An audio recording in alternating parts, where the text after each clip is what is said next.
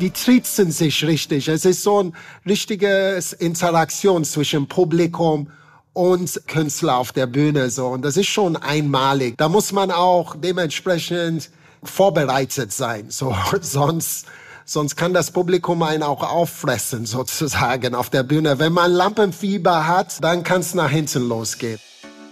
Endlich wieder Afrika. Äh, Kenia hatten wir ja schon mal hier als Themenmonat bei uns, Madagaskar auch und äh, jetzt also eine neue Reise, ein neues Abenteuer in einem faszinierenden Land auf diesem ja wirklich großartigen Kontinent.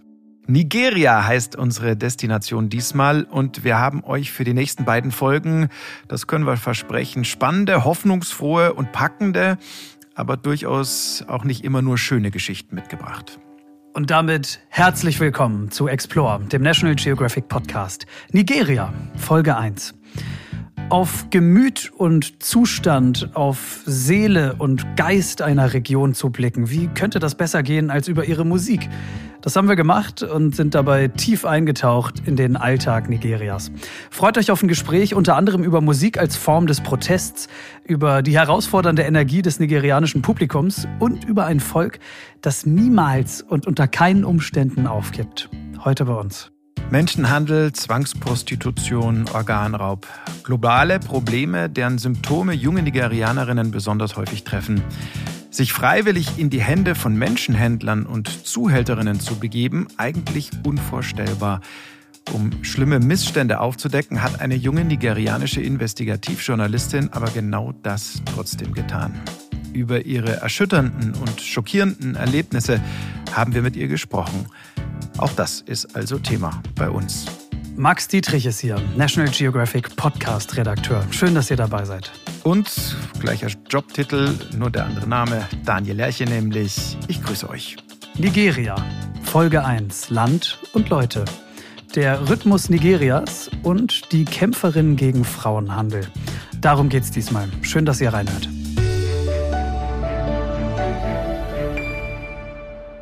Nigeria also. Max, ähm, ich gehe ja total gern mit dir und auch mit euch an den Kopfhörern logischerweise jetzt auf diese Reise nach Westafrika. Aber ich muss an dieser Stelle schon auch ganz ehrlich sein. Also ich persönlich hatte Nigeria jetzt abseits der Terrororganisation Boko Haram, ähm, berstenden Ölpipelines und aus aktuellem Anlass vielleicht noch den Benin-Bronzen nicht so wirklich auf dem Schirm. Mhm. Das Land war wirklich dein ausdrücklicher Wunsch, Max. Genau, absolut, ja. Also dabei sollten wir alle Nigeria aus meiner Sicht ganz dringend auf dem Schirm haben. Es kommt mhm. in Berichterstattung oft zu kurz. Dabei ist es Afrikas größter Boomstaat. Das kann man wirklich so sagen. Die Bevölkerung wird sich in den nächsten 30 Jahren verdoppeln. Äh, schon jetzt ist es das bevölkerungsreichste Land Afrikas. Die größte Wirtschaftsmacht ebenfalls. Also da sollten wir alle mal ruhig einen zweiten Blick riskieren. Lohnt sich absolut.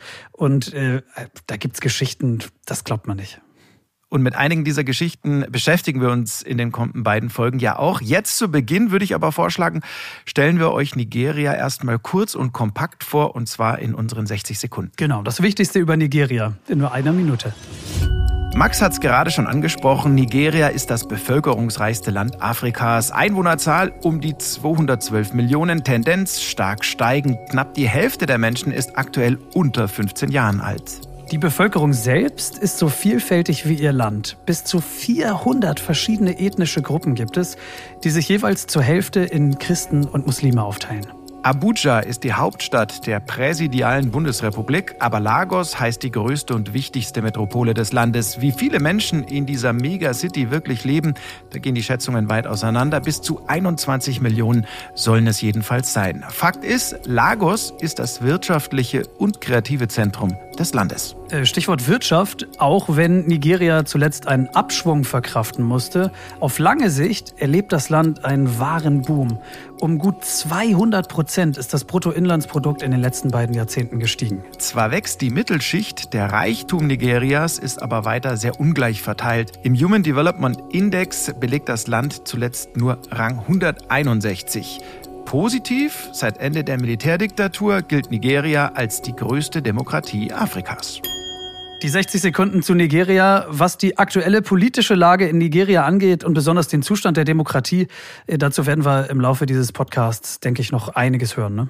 Auf jeden Fall. Das war jetzt erstmal ein erster Überblick. Aber Max, ich würde sagen, dann lass uns doch jetzt ganz entspannt reinstarten in die weitere Materie mit unseren Top 3 Fakten, nämlich über Nigeria. Drei Fakten, die euch so hoffentlich völlig neu sind. Fakt 1. Twin City. In Nigeria liegt die Zwillingshauptstadt der Welt. Wohl nirgends sonst gibt es so viele Zwillingsgeburten wie hier. Igbo-Ora, etwas nördlich von Lagos, ist nur auf den ersten Blick eine verschlafene Kleinstadt. Man darf nämlich davon ausgehen, dass zumindest viele Eltern hier eher weniger Schlaf bekommen. In Igbo-Ora werden 13 Mal so viele Zwillinge geboren wie im weltweiten Durchschnitt. Uiuiui. Warum das so ist, dazu gibt es verschiedene Theorien. Eine davon besagt, dass die Ernährung mit Maniok und Süßkartoffeln da eine zentrale Rolle spielt. So oder so, in Igbo-Ora ist man stolz auf seine Zwillinge. Für die Einwohnerinnen und Einwohner gelten sie als Geschenke Gottes und als Glücksbringer. Fakt 2. Größer als Hollywood. Vorweg erstmal sozusagen der Fakt im Fakt, die größte Filmindustrie der Welt ist nicht etwa Hollywood, sondern das indische Bollywood. Aber auch Platz zwei geht laut UNESCO-Institut für Statistik nicht in die USA, sondern genau nach Nigeria. Nollywood ist mittlerweile auch der zweitwichtigste landesweite Arbeitgeber. Mehr als eine Million Menschen leben direkt oder indirekt von der nigerianischen Filmindustrie. Die Produktion von Filmen ist zuletzt regelrecht explodiert. Schätzungen zufolge entstehen in Nollywood aktuell 2500 Filme pro Jahr. Kein Wunder also, dass mittlerweile auch die internationale Filmbranche auf Nigeria aufmerksam geworden ist und dort immer mehr produzieren lässt. Einen haben wir noch. Fakt 3. Goldene Zukunft. Trotz diverser Probleme, viele Wissenschaftlerinnen und Wissenschaftler sind sich sicher, Nigeria hat das Potenzial, um zur globalen politischen wie wirtschaftlichen Großmacht aufzusteigen. Grundlage dafür ist vor allem die weltweite Bevölkerungsentwicklung. Stark verkürzt äh, lautet die Prognose folgendermaßen, während in vielen Ländern Geburten und Einwohnerzahlen eher sinken, zum Beispiel in Deutschland, steigen sie in Nigeria weiter an. Gut ausgebildete junge Menschen werden dort künftig nicht nur die Wirtschaft ihres Heimatlandes ankurbeln, die überalterten Gesellschaften der Industrieländer werden auch auf Fachkräfte aus Ländern wie Nigeria angewiesen sein. Mhm. Was die politischen und ökonomischen Machtverhältnisse grundlegend verändern wird, nämlich so sehr, dass Nigeria zu einer der wichtigsten Mächte weltweit aufsteigen könnte. Das ist spannend, oder? Ja, hochinteressant. Die Demografie als äh, strategisches Mittel dann genau, sozusagen. Ja.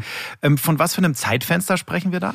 Ja, also äh, auch da sind die Prognosen unterschiedlich, aber man ist sich einig, mhm. es geht um Entwicklung bis Ende dieses Jahrhunderts, ja, also rund ums Jahr okay. bummelig 2100. Klar ist aber auch, klappen kann das für Nigeria nur, wenn es dem Land gelingt, seine vielfältigen Probleme irgendwie dann doch in den Griff zu bekommen.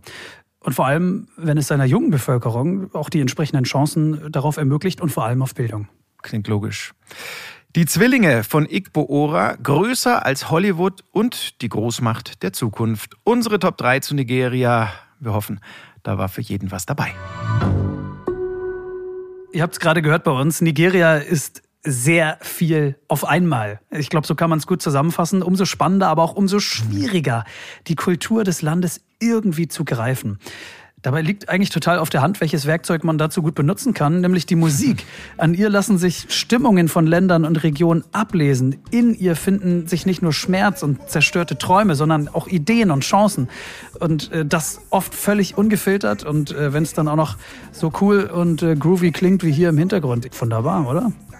Ja, also ich meine, das gilt natürlich eigentlich für jedes Land der Erde. Ne? Genau, ja, absolut. Aber, aber in Nigeria ist es eben besonders eindrücklich, ähm, denn die einheimische Musik, die erzählt nicht nur spannende Geschichten, sondern macht irgendwie auch ja den Flow hörbar, mhm, in ja. dem sich das ganze Land sieht und, und vor allem auch befindet. Sozusagen The Sound of Nigeria.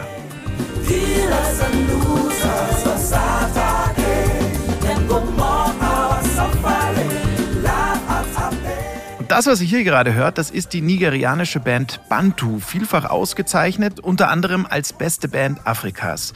Und ihr Kopf, das ist Ade Bantu, ein deutsch-nigerianischer Musiker und Aktivist, der die boomende Musikwirtschaft in Nigeria in den letzten Jahren entscheidend mitgeprägt hat.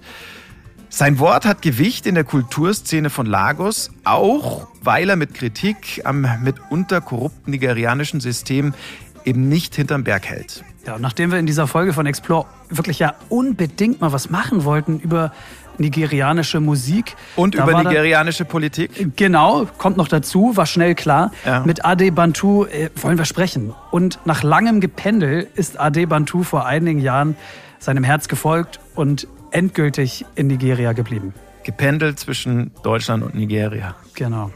Zum Start wollten wir von ihm wissen, warum eigentlich die Rückkehr nach Nigeria? Was hat ihn daran so gereizt? Ich brauchte ein bisschen mehr Aufregung in mein Leben und brauchte wieder ein bisschen Feuer und Abenteuer. Und da habe ich mich entschlossen, nach Nigeria zurückzuziehen. Ich habe das Land kennengelernt als Kind, ähm, als junger Erwachsener habe es als ein Teil meines Selbst gesehen und wollte einfach wieder da zurück. Wie lebt sich dann jetzt als Künstler in Nigeria? Welche Erfahrungen haben Sie geprägt, positiv wie negativ? Ich habe den richtigen Zeitpunkt gewählt, um nach Nigeria zurückzukehren. Denn wenn man sieht, wo die Musiklandschaft ähm, Nigerias in der globalen ähm, Pop-Musikwelt steht, dann ist da schon einiges erreicht worden in den letzten 10, 12 Jahren. Nigeria ist jetzt ein Global Pop Player. Und ähm, wäre ich nicht vor Ort gewesen, dann hätte ich das alles nicht live erleben können. So, also das ist auf jeden Fall ein super Bonus für mich als Kreativer oder als Produzent oder als Kulturschaffender. Sie haben auch selber eine Band, Bantu heißt sie. Wir schnuppern mal rein in Ihr aktuelles Album. Everybody Get Agenda heißt das. Und wir haben uns einen Titel ausgesucht und zwar Cash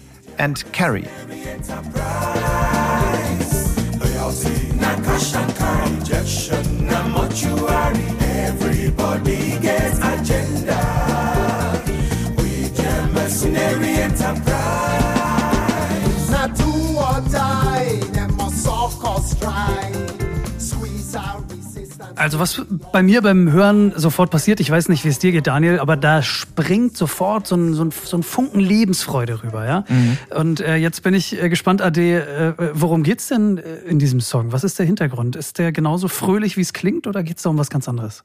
Mm, es geht um was anderes. Also ähm, der, das Albumtitel von meiner Gruppe Bantu, ähm, Everybody Gets Agenda, ist aus dem Chorus abgeleitet. Es ist nämlich so traurigerweise, dass jeder um uns herum, so haben wir das Gefühl, in Nigeria eine Agenda hat. So jeder ist käuflich, ähm, niemanden steht für etwas. Ähm, man, man lässt sich so halt auf alles ein. Und das ist etwas frustrierend, denn besonders auf die Politik des Landes, ähm, wenn man das auf die Politik Nigerias zurückführt, ist es nämlich so, dass die Menschen desillusioniert sind. Das sehen wir in den Wahlen, wo die Wahlbeteiligung sehr niedrig ist. Bei den letzten Präsidentschaftswahlen in Lagos zum Beispiel hatten wir Wahlbeteiligung von unter 20 Prozent. Und auch überhaupt allgemein, die jungen Leute sind sehr zynisch, was die Politik anbelangt, wollen sich nicht unbedingt da einmischen und glauben, die können nichts verändern und sind sehr frustriert und haben reagieren resigniert auf, auf die Wirklichkeiten, in dem man klarkommen muss in Nigeria. Es ist ja auch nicht einfach hier irgendwie. Wir sind in einer Wirtschaftskrise. Die Politik ähm, tut da nichts Richtiges. Es gibt Boko Haram im Nordosten des Landes. Es gibt ähm, Banditen überall im Land. Also das allgemein Wohlbefinden von Nigeria ist nicht das allerbeste so. Verschafft Ihnen das irgendwelche Probleme, wenn Sie selbst Probleme in Ihren Songs so offen benennen? Weil Sie legen sich ja schon mit einigen mächtigen Leuten da, da ordentlich an. Ja, ich gehe definitiv ein Risiko ein. Das ist mir bewusst. Zum einen ist es so, dass ähm, die Musik, die ich mache, nicht in Radios oder auf ähm, Fernsehsendern gespielt wird. Denn es ist so, dass die Fernseh- ähm, und Radiolandschaft ähm, von der zentralen Regierung kontrolliert wird. Wer da nicht horcht, wird dann halt mit Geldstrafen belangt und die ähm, Betreibern von diesen Stationen haben halt Angst, meine Musik zu spielen oder die von, sage ich, Fela Kuti, Shion Kuti oder Femi Kuti. Also Leute, die halt ähm, die Regierung kritisieren oder die hiesigen ähm, Umstände werden halt ähm, versucht, man versucht die mundtot zu machen. Ähm, in Nigeria ist es so mit ähm, den, wenn man des Ter Terrorismus bezichtigt wird, dann kann man halt ohne weiteres verhaftet werden und das legen sie sich halt so zurecht, wie es halt so passt. Und ähm, Kritik wird nicht gerne gesehen, nicht gerne gehört. Aber Sie, Sie machen weiter, das macht Ihnen keine Angst. Ja. Das macht mir keine Angst. Zum einen bin ich mir klar, dass ähm, das, was ich tue, ähm, halt mit einem gewissen Risiko behaftet ist. Und zum anderen bin ich ja privilegiert. Ich bin Deutsch-Nigerianer. Ich gehe davon aus, dass falls hm. es zu einer Konfrontation kommt oder eine Verhaftung, dass die Bundesregierung sich für mich einsetzen wird. Ich habe halt zwei Pässe und die Frage ist, was mache ich hm. aus meiner privilegierte Position und ich benutze das, um halt Kritik zu üben, denn ich kann ja nicht tatenlos zusehen, wie Menschen ermordet werden oder wie die Politiker halt die Menschen links und rechts ausbeuten. Das liegt mir nicht. Sie verarbeiten in Ihren Songs ja auch persönliche Geschichten und Erlebnisse. Das passt jetzt auch wieder in das, was wir gerade gehört haben, nämlich der folgende Song, Man No Man. Das ist ein Beispiel für so ein persönliches Erlebnis, das Sie verarbeitet haben. Auch da wollen wir kurz reinhören und danach würde ich Sie bitten, uns zu erzählen, worum es in dem Song geht.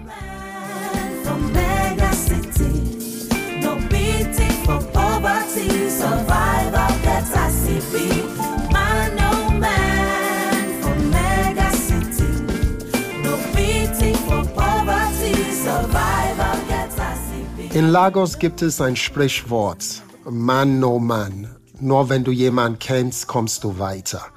Und ähm, die Inspiration für diesen Song kam daher, dass ähm, es eine Siedlung gab bei mir in meinem Wohnbezirk von Fischern und ähm, Leute, die am Rande der Gesellschaft lebten. Das war so eine kleine Kommune, die gab es schon seit 30, 40 Jahren. Die haben niemanden gestört. Und irgendwann hat die ähm, Bundesregierung oder beziehungsweise die Regierung Lagos sich halt ähm, entschlossen, dass sie halt das Land ähm, zurückhaben wollen, dass sie die Menschen enteignen wollen. Das ist vor das oberste Gericht in Lagos gegangen und die Richter haben gesagt, ähm, Lagos, der Staat Lagos darf da nichts unternehmen. Die müssen die Menschen schützen, denn sie haben kein Recht, die Häuser zu demolieren. Nichtsdestotrotz hat die Regierung sich dem widersetzt. Und an einem Sonntag morgens stand ich auf und sah nur Rauch und Feuer um mich herum und habe Menschen gesehen, die mit ihren Hab und Gut ähm, herumirrten es war totale Chaos. Da stand die Armee und Polizei und die Menschen wurden aus ihren Häusern halt vertrieben, so. Und die Häuser wurden niedergewälzt. Und das hat mich zutiefst berührt. So, ich dachte mir, das, da muss man was machen. Und da bleibt mir nichts anderes übrig, als diesen Song zu schreiben. So, Man, No Man. Mit diesem Song, wie mit den am meisten anderen Ihrer Songs, ähm, transportieren Sie ja Botschaften. Welchen Stellenwert hat die Musik mit diesen Botschaften im Alltag der Menschen? Ich denke, Musik ist sehr wichtig für die Menschen hier. Musik ähm, allgemein ist das, was man um sich herum hört. Es vergeht kein Tag, wo nicht der Nachbar Musik auftritt. Wenn man in dem Bus ist, läuft Musik, die Leute hören Musik auf ihr Handys und so. Es ist eine sehr junge Nation. Ähm, über 30, 40 Prozent der Bevölkerung ist ja weit unter 20. Also das heißt, ähm, dementsprechend ist populäre Musik oder die, die Beats und die Melodien sehr wichtig für die Menschen. Das treibt sie voran, das gibt die Lebensfreude. Ähm, sie vergessen ihren schweren Alltag durch die Musik. Und wenn da eine Botschaft dazu kommt, so können die Menschen sich meistens damit identifizieren. Ich sehe es ja immer wieder in Konzerten, weil durch Konzerte können wir ja einen direkten ähm, Zugang zu unser Publikum bekommen und gleichzeitig auch ein direktes Feedback. Und die, die Menschen identifizieren, identifizieren sich sehr stark mit der Musik und mit den Lyrics. Da kommt immer wieder vor, dass die Menschen nach dem Konzert zu uns kommen und sagen, hey, dieser Song hat mich schon inspiriert oder ich denke viel über das nach, was ihr da sagt oder ich möchte jetzt handeln und so weiter. Also es gibt Leute, die sich damit identifizieren. Ich wollte Sie das gerade fragen, Ade. Ähm, worauf kann ich mich denn freuen, wenn ich in Nigeria auf ein Konzert gehe? Was erwartet mich da? Was passiert da? Oh, worauf kann man sich freuen? Äh, man kann sich auf die Stimmung freuen. Also die Leute sind sehr ausgelassen, die Leute lieben es zu tanzen. Also da wird nicht nur auf die Bühne geschaut und dann den, den großen Künstlern zugewunken, sondern die Leute äh, feiern mit, mit ihren Körpern, mit ihren Stimmen, singen alle Textzeile mit. Manche stürmen die Bühnen, aber die werden nicht weggedrängt, denn es, es ist halt ein, ein Party, ein großes Party und, und die, ähm, die, das das Publikum allgemein ist sehr jung und ähm, dementsprechend ist halt so viel Energie halt wird zur Schau gestellt so. Oh Ade, da muss ich Ihnen was beichten. Ich sag's Ihnen ehrlich, also wenn ich auf ein Konzert gehe und ich liebe Konzerte, ich bin wirklich immer einer von denen, die still irgendwo hinten stehen und in Ruhe alles genießen. Ich klatsche wenig, ich singe nicht mit, ich tanze schon gar nicht, aber ich habe trotzdem einen tollen Abend. Das glauben mir die Leute dann oft nicht. Da wäre ich ja auf einem Konzert bei Ihnen äh, in Lagos komplett komplett verloren eigentlich komplett fehl am Platz. Also in Nigeria oder in Lagos wird nicht gesessen und man schaut nicht zu, sondern man ist aktiv beteiligt. Also und auch der Rapport zwischen Künstler und Publikum ist sehr lustig, weil manchmal stecheln sie halt de, de, den Performer oder den Künstler an und sagen, hey, du kannst nichts, zeig uns doch, zeig uns mal den neuen Schritt oder hey, ich kann deine Stimme nicht hören, lauter. Also die, die, die trizen sich richtig. Es ist so ein richtiges Interaktion zwischen Publikum und ähm, Künstler auf der Bühne so und das ist schon einmalig so und da muss man auch dementsprechend ähm, vorbereitet sein. So, sonst, sonst kann das Publikum einen auch auffressen, sozusagen, auf der Bühne. Wenn man Lampenfieber hat und nicht gewappnet ist, so, dann, dann kann es nach hinten losgehen. Also man muss so quasi den Boss spielen da auf der Bühne. So, das verlangen auch das Publikum von einem, so. Ein großes Problem in Nigeria und in der nigerianischen Musikbranche und Musikwelt ist, dass Frauen da häufig marginalisiert werden. Können Sie uns mehr dazu erzählen, was da, was da los ist, wo da die Probleme liegen? Die Probleme sind allgegenwärtig, sowohl in Europa als auch in Afrika. So ist es Sexismus. Es ist eine Musikindustrie, die nicht auf die Belangen der Frauen eingeht, sie auch nicht schützt. Deshalb haben wir Leute wie R. Kelly oder, das, oder anderen, die halt wirklich junge Künstlerinnen und Künstler ausnutzen. Und in Nigeria ist es so, dass ähm, Frauen nicht immer noch nicht gerne auf der Bühne gesehen werden, sondern es gibt so eine Klischee-Rolle, die die Frau ähm, erfüllen soll als Mutter und ähm, als Hausfrau, klar, sie kann ein bisschen in, ähm, professionell aktiv sein, sei es ähm, als in, in der normale Arbeitswelt, aber nicht unbedingt als Künstlerin auf der Bühne, denn das wird nicht gerne gesehen. Aber es gibt viele starke Frauen, die sich dem widersetzen, Leute wie Tiwa Savage, Yemi Alade, um einige Namen zu nennen, oder Thames, die halt wirklich ein anderes Frauenbild auch repräsentieren auf der Bühne und sehr stark für ihre Rechte kämpfen. Und da ist es wichtig, dass wir als Männern und als ähm, Künstlern sie auch unterstützen bei ihrem Kampf gegen diese Marginalisierung.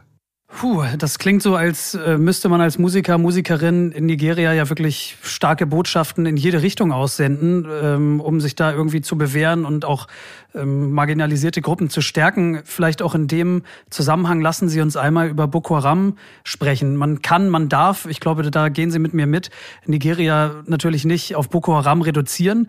Ähm, vielleicht erlauben Sie uns dennoch die Frage, inwiefern können Konzerte, große Menschenversammlungen äh, trotzdem gefährlich sein, ein Problem sein in dieser Hinsicht und in Bezug auf Boko Haram, was ja immer wie so ein Schatten über allem schwebt? Ähm, zu Boko Haram und zu Konzerte kann ich nur Folgendes sagen. In Lagos, wo ich mich aufhalte, ist Boko Haram keine Bedrohung. Aber die Realität für die Menschen im Nordosten Nigerias ist so, dass keine Konzerte dort ähm, stattfinden können. Und mittlerweile ist es so, dass es sich ausgebreitet hat, so ähm, im Norden des Landes. So ist es so, dass große Menschenversammlungen immer mit einem Risiko behaftet sind. So Boko Haram ist ein Problem, denn über 3,5 Millionen Nigerianerinnen und Nigerianer sind durch diesen Konflikt ähm, obdachlos geworden, haben ähm, irren durch das Land oder in den Nachbarländern.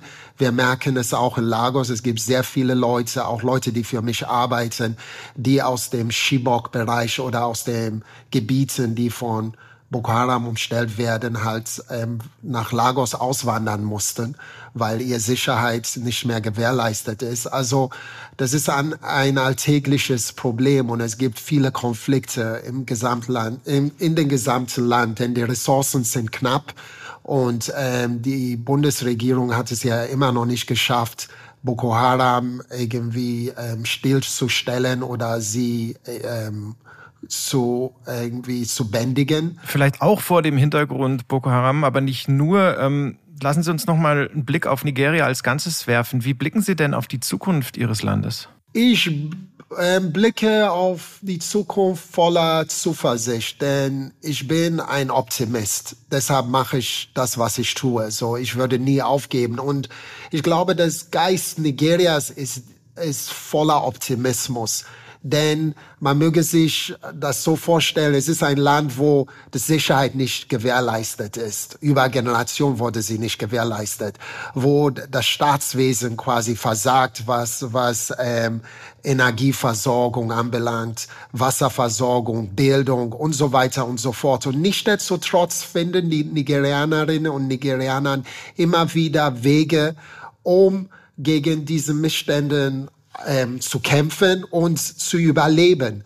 Und das ist so ein Allgemeingeist, so ein, ein Geist des Widerstands. So, das ist so in der DNA des Nigerianers irgendwie verhaftet. So, und ähm, das ist schon etwas, womit ich mich stark identifiziere. Denn man gibt nie auf. Das Aufgeben ist ist nicht im Programm so. Also wenn wenn wenn man aufgeben will, dann die Leute um einen herum sagen, nein, du musst einfach weiterkämpfen, du musst weitermachen. Und die machen es einen auch vor. Also man kann da nicht jammern, sondern es heißt einfach pro Backe zusammen und weiter. Da können wir, äh, Daniel, auch du und ich, uns wahrscheinlich noch ganz, ganz viel abschauen. Ähm, ganz inspirierende Lebenseinstellung. Vielen, vielen Dank, Ade Bantu, für dieses, für dieses tolle Gespräch über den Sound of Nigeria. Danke sehr. Vielen Dank.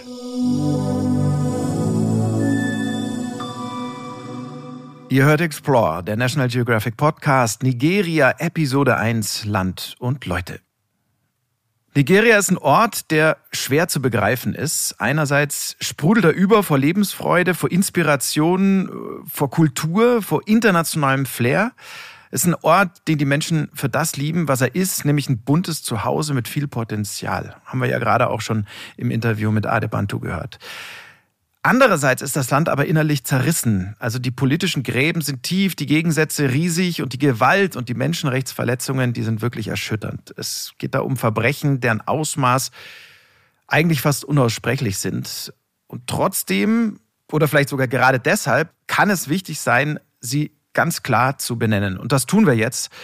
Denn wir sprechen jetzt über Menschenhandel, über Zwangsprostitution, über Organraub wirklich ein großes Thema dort in der Region, ein ja. wichtiges Thema. Bevor wir damit anfangen, für euch der folgende Hinweis. Ab hier wird es in dieser Folge auch über körperliche und mentale Gewalt der wirklich schlimmsten Sorte gehen, auch über psychische Erkrankungen. Vieles davon kann beim Hören auffühlend sein. Wenn ihr merkt, es geht euch damit nicht gut, dann überspringt den Rest der Folge vielleicht.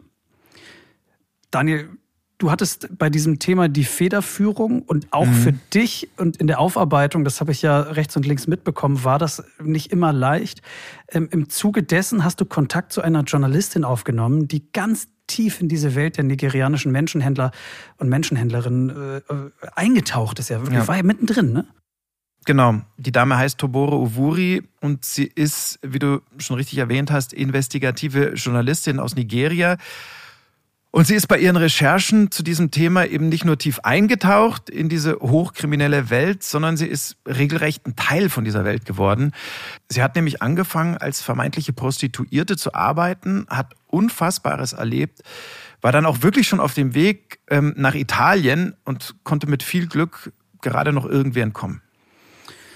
Also sich als Journalistin in die Hände von Kriminellen zu begeben, sich ihnen auszuliefern, mhm. das ist schon Wahnsinn. Also wirklich eine andere Dimension. Äh, gestatte mir vielleicht diese banale Frage zu Beginn ja. nach dem Warum. Äh, warum hat sie das getan? Warum hat sie mhm. sich darauf eingelassen? Naja, also, ähm, also begonnen hat diese ganze Geschichte im Prinzip schon, als sie, als sie gerade mit dem Studium angefangen hatte. Ähm, irgendwann ist Ifueko, eine ihrer besten Uni-Freundinnen, einfach verschwunden von heute auf morgen. Es war ein sehr, sehr gläubiges Mädchen. Die beiden waren auch oft zusammen in der Kirche. Ähm, und auf einmal wusste eben niemand mehr, was ist mit Ifueko passiert. Then subsequently, I learned she left the country. Irgendwann habe ich dann erfahren, dass sie das Land verlassen hatte. Sie war nach Europa gebracht worden. Für Sexarbeit. Das hat mich zutiefst schockiert, denn mir war klar, dass das gegen ihren Willen geschehen sein musste. Sie war überhaupt nicht der Typ, um sich auf so etwas einzulassen. Längere Zeit später hörte ich dann, dass sie wieder zurück war. Leider hat es etwas gedauert, bis ich herausgefunden hatte, wo sie wohnte. Als ich dann dort ankam, fand ich nur noch ihr Grab. Ich habe sie also nie wieder gesehen. Man erzählte mir aber, dass sie sehr krank gewesen und einen sehr schmerzhaften Tod gestorben war. Das alles hat eine große Lücke in mir hinterlassen. Gleichzeitig stieg aber auch eine Art stille Wut in mir auf. Umso mehr, weil ich keine echten Antworten auf meine Fragen bekam. Und so hat alles angefangen mit meinem Interesse für das Thema Menschenhandel. Okay, also allein das ist für uns ja eigentlich unvorstellbar, ja. Ein Mädchen verschwindet einfach, ja. wird auf einem anderen Kontinent in die Prostitution gezwungen, kommt dann todkrank, das habe ich richtig verstanden, kommt dann todkrank zurück ja. und verstirbt. Was, was für ein Drama. Ja, und in Nigeria ist das eben nicht unbedingt ein Einzelfall. Ja. Tobore hat mir noch von einigen anderen Menschen erzählt, die sie auf diese, auf diese Art verloren hat. Mhm. Freundinnen, Bekannte. Okay, also das, ja. das Thema war also schon sowas wie ein ständiger Begleiter für sie, auch später ja offenbar, ne? Ja, also genau, auch als sie schon als, äh, mhm. als Journalistin gearbeitet hat, ähm, das Thema hat sie nie wieder losgelassen.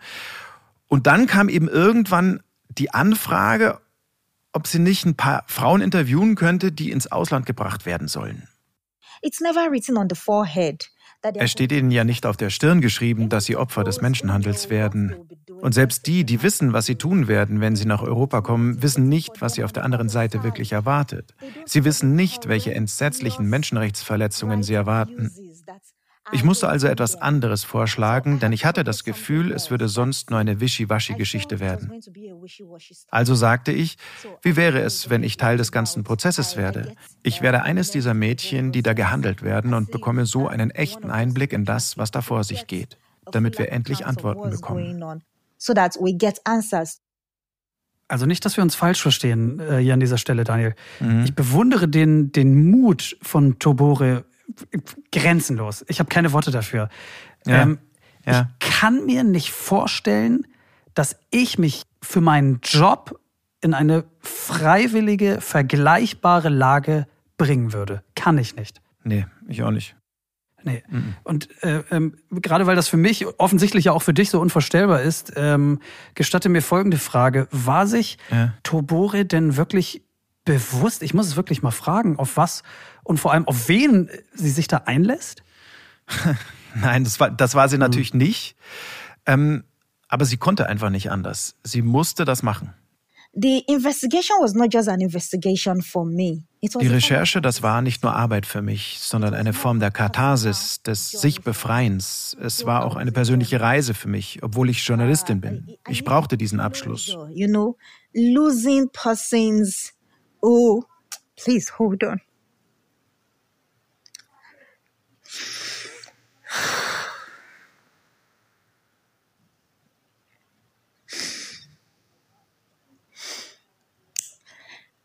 You know, losing persons. Ich habe Menschen verloren, die mir sehr nahe standen. Ich hatte sehr gute Erinnerungen, glückliche Erinnerungen an sie. Und dann höre ich schreckliche Geschichten und alles, was mir bleibt, sind Vorstellungen von den Qualen, die sie durchgemacht haben könnten. Und das ist der Grund, warum ich mich dieser Geschichte komplett verschrieben habe, warum ich mich wortwörtlich voll hineingeworfen habe und alles gegeben habe. Aber ich habe nicht erwartet, dass die Personen, mit denen ich schließlich reisen sollte, Mörder waren. Das hätte ich nie erwartet. Aber leider ist es so gekommen, dass ich es mit Mördern zu tun bekam.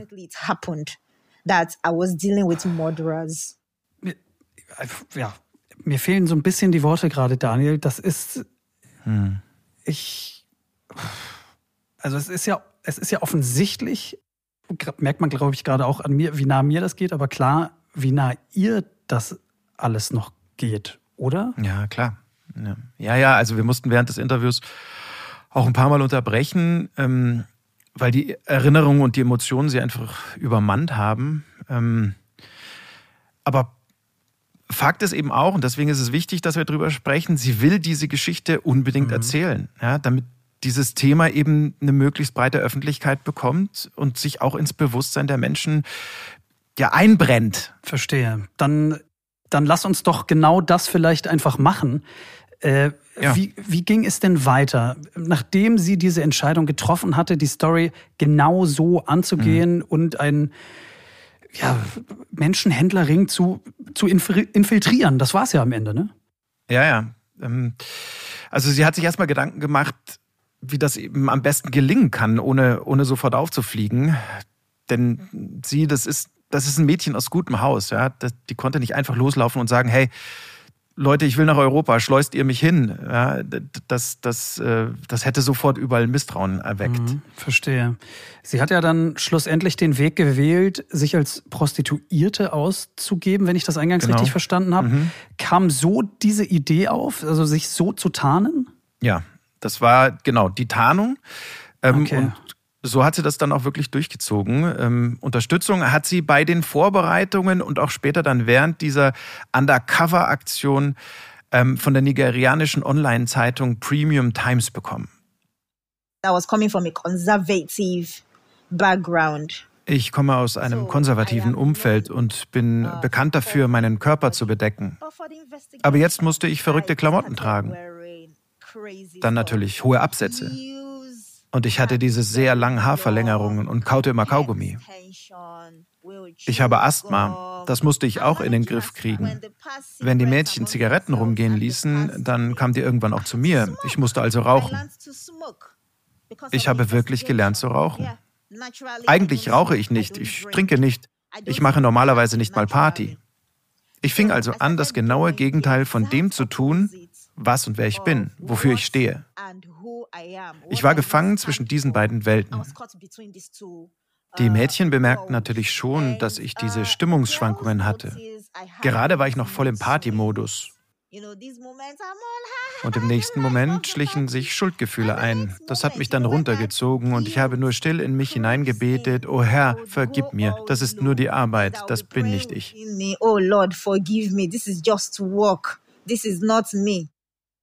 Nachvollziehbar, oder? Also, dass das ein Mhm. ständiger Kampf war, ein innerer Kampf äh, gegen die gute Seite in ihr selbst. Ich, unglaublich, unvorstellbar.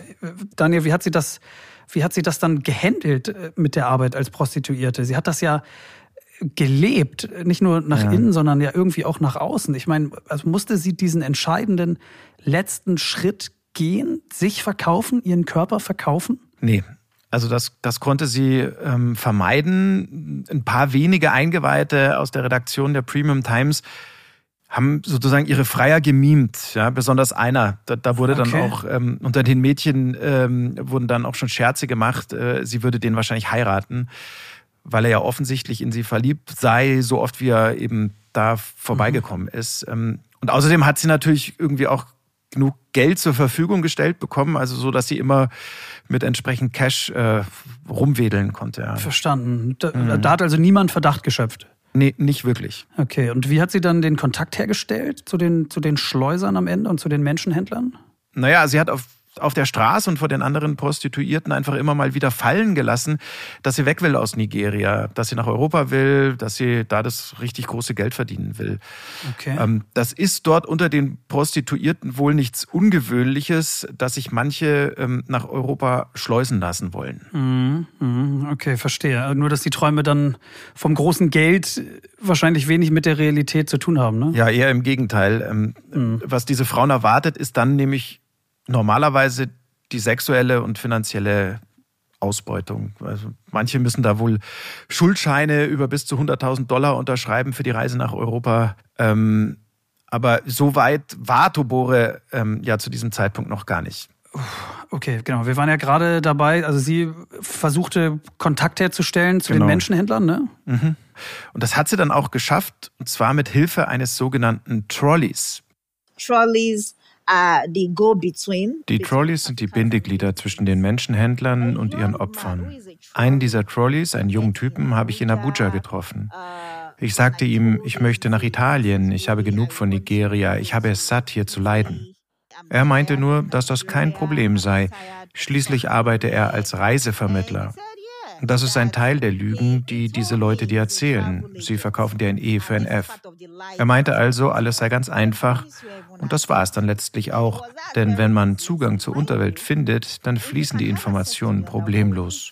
Wenn Sie einen menschlichen Kopf kaufen wollen, werden Sie ihn auch bekommen. Fragen Sie einfach in der Unterwelt und Sie werden ihn bekommen. Er meinte also, ich müsse nur nach Lagos kommen, dort gäbe es noch andere Personen, die darauf warteten, die gleiche Reise anzutreten. Sorgen soll ich mir keine machen, alles ganz entspannt. Noch bevor ich mich umschauen könne, würde ich schon auf großem Fuß leben und meine Eltern finanziell unterstützen. Er hat mich schließlich also an die Leute vermittelt, mit denen ich die Reise angetreten habe. So he was the one who introduced me to the group I finally traveled with. Und dann, also was, was, was ist dann der nächste Schritt gewesen? Was ist dann passiert? Hat sie die Reise dann angetreten? Fast. Also erstmal musste sie warten und dieses Doppelleben weiterführen und immer wieder in die Rolle der Prostituierten schlüpfen. Aber nach ein paar Wochen war es dann wirklich so weit, ähm, sie sollte mit neun anderen Frauen nach Italien gebracht werden, allerdings nicht auf direktem Weg. Vorher wurden die Frauen noch in ein Camp gebracht, wenn man so will, so hat sie es gesagt, in ein Trainingscamp. Trainingscamp? Ja, okay. so hat sie es formuliert. Klingt irgendwie zynisch. Ähm, ja, kannst du laut Training, sagen. Ja, Training für was denn? Also ja, was wird da trainiert? Eben für die Arbeit in Europa. Also da geht es dann um Striptease, um Lapdance, um, um Taschendiebstahl aber auch. Nein. Das wurde ja alles beigebracht, äh, genauso wie Pediküre und Maniküre. Ähm, das große Problem war, dass sie und ihre Helfer auf diesen Aufenthalt in diesem Camp eben nicht vorbereitet gewesen waren. Gott, dann sitzt du da und planst ewig für so eine genau. halsbrecherische Mission und dann passiert sowas Großes, Unvorhergesehenes. Das ist was für ein mhm. Albtraum, ne? Ja. Ähm, konnte sie da irgendwie Verbindungen halten zu ihren Kolleginnen und Kollegen in der Redaktion? Ich habe da gar keine Vorstellung. Irgendwie über Handy, gab es da irgendeine Möglichkeit? Ja, also sie hatte natürlich ein Handy dabei, in der Unterhose versteckt, aber wie das okay. so ist, ähm, kein Ladegerät und die Batterie, die war schnell leer und damit war sie dann auch komplett auf sich allein gestellt. Oh. Während der, ich würde sagen, letzten Phase meiner Undercover-Recherchen, damals wusste ich allerdings noch nicht, dass es die letzte Phase sein würde, kamen wir also in dieses Camp. Mir hatte nie jemand gesagt, dass sie uns dorthin bringen würden, in dieses gut bewachte Lager mitten im Nirgendwo. Vorher waren alle immer nett zu uns gewesen, sie lächelten. Im Lager drehte sich dann alles in das genaue Gegenteil. Langsam kam dann auch die Angst in uns hoch. Diese Leute, sie behandelten uns, als seien wir keine menschlichen Wesen.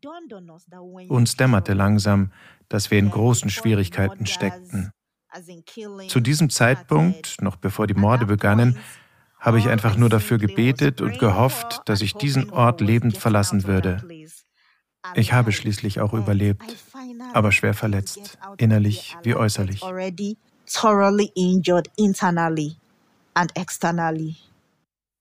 Daniel, Sie, ich habe das richtig, also sie spricht da, sie spricht hier von Morden. Von mhm. Morden, das hat sie gerade gesagt. Was ist ja. denn in diesem Camp alles passiert? Also was da alles passiert ist, ähm, habe ich sie gar nicht gefragt. Wahrscheinlich wollen wir das auch gar nicht wissen, aber es muss der blanke Horror gewesen sein. Ähm, sie selbst wurde geschlagen und vergewaltigt. Und ähm, ja, zwei der Frauen wurden vor den Augen der anderen ähm, die Köpfe abgeschlagen. Also die wurden enthauptet, denn ähm, ja, ihre Peiniger ähm, in diesem Camp da, die haben eben nicht nur mit Menschen gehandelt, sondern auch mit deren Organen. Mit den Organen? Ja. Mhm. Ich, ich, bin völlig fassungslos über diese ja. Schilderung. Wirklich. Ja, das also ist so schrecklich. Es treibt einem die Tränen in die Augen. Ähm, äh, ich musste während des, des Interviews wirklich auch äh, auch mal wegen mir abbrechen. Also, es, also die Schilderungen waren wirklich äh, un, unfassbar. Ähm, und was mich besonders schockiert hat, ja, ähm, das war, wer in dem Camp das Sagen hatte, nämlich ähm, eine Frau, die sich Was? als Mama Caro, als Mama C ansprechen ließ. Das gibt es doch nicht. Mama C Mama C of war diejenige, die für uns in diesem Lager verantwortlich war. Ich habe sogar einige Male kurz mit ihr gesprochen. Sie sagte mir, dass ich sie an ihre beiden Töchter erinnere und sie erzählte mir, dass ihre beiden Töchter in Großbritannien auf der Universität seien. Diese Frau hatte also zwei Töchter, die in Großbritannien studierten, während sie selbst damit beschäftigt war, mit den Töchtern anderer Leute Menschenhandel zu betreiben. Also das sind wirklich Einblicke in eine Welt, Daniel, in, und in die, in die Psyche, ins Innere dieser Täterinnen und Täter, äh, in diesem Fall ja ganz klar zu benennen, eine Täterin. Also das lässt einen ja nur fassungslos zurück. Ja, ist übrigens nichts Ungewöhnliches. Ähm, speziell in Nigeria sind das wohl oft Zuhälterinnen. Ähm, aber na, uns lässt das fassungslos zurück, wie du ähm, gerade gesagt hast. Das ist aber natürlich nichts verglichen mit dem Preis, den Tobore Ovuri gezahlt hat und zahlt bis heute für ihre Arbeit. Ja. Die Reportage, die entstand im Jahr 2013 und mit den traumatischen Erlebnissen und deren Folgen kämpft sie immer noch. To be honest, at some point I got abused. Yeah. Um ehrlich zu sein, wurde auch ich irgendwann missbraucht. Das sind Erlebnisse, die mich bis heute sehr belasten. Deshalb bin ich auch immer noch in Therapie. Es gibt Tage, an denen es mir gut geht, an denen ich über den Dingen stehe. Und es gibt Tage, da fühle ich mich, als würde ich das Gewicht der ganzen Welt auf mir tragen.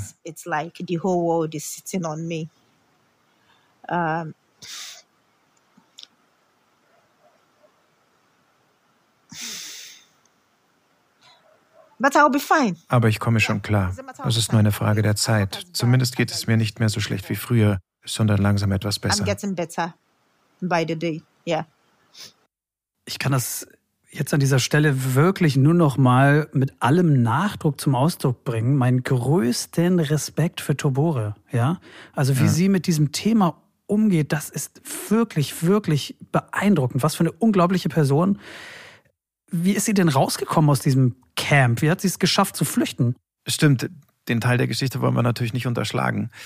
Ähm, also im Prinzip war das nicht weniger als unfassbar großes Glück. Ausgerechnet den Fahrer des Busses, der sie über die Grenze nach Benin bringen sollte, aus diesem Camp weg, den kannte sie. Und der war dann auch bereit, ihr zu helfen. He actually sneaked into the room where I was. Er schlich sich in das Zimmer, in dem ich war. Und er erklärte mir, dass er derjenige sei, der uns im Bus die Plätze zuweisen uh, würde und dass er dafür sorgen würde, dass ich an der Tür sitze. Und er sagte, egal wo und wann, wenn wir anhalten und er aussteigen würde, um sich zu erleichtern, sollte ich rennen. Sollte er zurückkommen und ich immer noch da sein, dann wäre ich auf mich allein gestellt. Er könne dann nichts mehr für mich tun. Er gab mir also zu essen, um mich zu stärken, damit ich am nächsten Tag überhaupt rennen konnte. Denn man ließ uns absichtlich hungern, damit wir keine Kraft zum Weglaufen oder zu sonst etwas hatten. Am nächsten Morgen, wir hatten Nigeria gerade verlassen, als er anhielt und ausstieg, um sich zu erleichtern. In diesem Moment stürzte ich aus dem Bus und bin losgerannt. At that point, I dashed out of the bus and I was running. Das heißt, sie hat es bei dieser Gelegenheit wirklich geschafft, zu Ja, entkommen und das alles zu überstehen, zu überleben? Ja, glücklicherweise. Also diese, diese eine Chance, die sie eben bekommen hat, die hat sie genutzt. Ähm, Dann hat sie sich erstmal versteckt und dann hat sie Kontakt zu einer befreundeten beninischen Journalistin aufgenommen. Die hat ihr dann wiederum ähm, bei einem weiteren geholfen. Ich wage ja gar nicht zu sagen, dass die Geschichte für Tobore äh, gut ausgegangen ist. Äh, Ja. Mit dieser Floskel kommt man hier nicht weit. Äh, Aber immerhin, sie hat überlebt. Das können wir festhalten. Äh, Weiß sie denn, was aus den anderen Frauen geworden ist, mit denen sie dort in dieses schreckliche Schicksal reingezwungen worden ist? Ähm, nee, also das weiß sie nicht, noch nicht. It's just recently that Erst vor kurzem habe ich damit begonnen nachzuforschen, was mit den anderen passiert ist. In den letzten Jahren konnte ich das nicht. Ich hatte starke gesundheitliche Probleme. Ich kämpfte mit Depressionen, mit Angstzuständen und Panikattacken. Ich hatte eine posttraumatische Belastungsstörung. Irgendwann kamen auch noch Selbstmordgedanken hinzu. Ich hatte schlicht keine Zeit, mich damit zu beschäftigen. Ich habe wirklich um mein Leben gekämpft. Ich kämpfte darum, am Leben und geistig gesund zu bleiben. Ich hatte alle Hände voll zu tun. Ich musste wirklich gegen so viele Dämonen ankämpfen.